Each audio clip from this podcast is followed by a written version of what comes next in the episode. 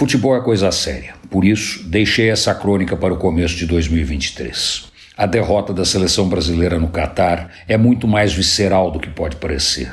Tem pré e pós da maior gravidade, capaz de interferir no humor do país e modificar o óbvio como se o óbvio fosse o contrário do contrário, do avesso do mesmo lado.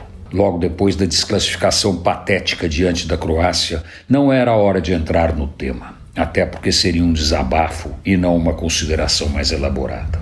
Depois era Natal e fim de ano, de um ano complicado com outro mais complicado ainda à frente. Dizer que o que aconteceu não tem culpados é impossível, tem culpados sim.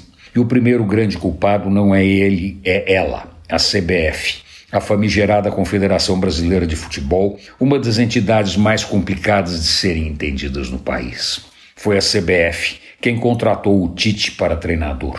E foi aí que a vaca foi para o brejo em 2018 e agora.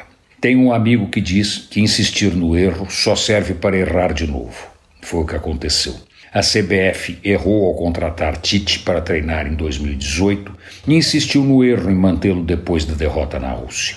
Não acredito que Tite seja uma pessoa, ao contrário, ainda que com o vexame de fugir de campo deixando os jogadores órfãos depois da derrota para a Croácia, não acredito que ele seja uma pessoa.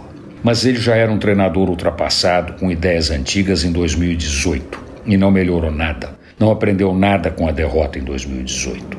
O Brasil chegou no Catar com um técnico ultrapassado, uma seleção medíocre e a ilusão que dava. Não deu, como era lógico que acontecesse. Enfim, a vida segue e daqui três anos e meio tem outra Copa. É hora de reformular tudo, entender o jogo e voltar a ser o Brasil que até 2002 encantava o mundo. Antônio Penteado Mendonça para a Rádio Dourado e crônicasdacidade.com.br.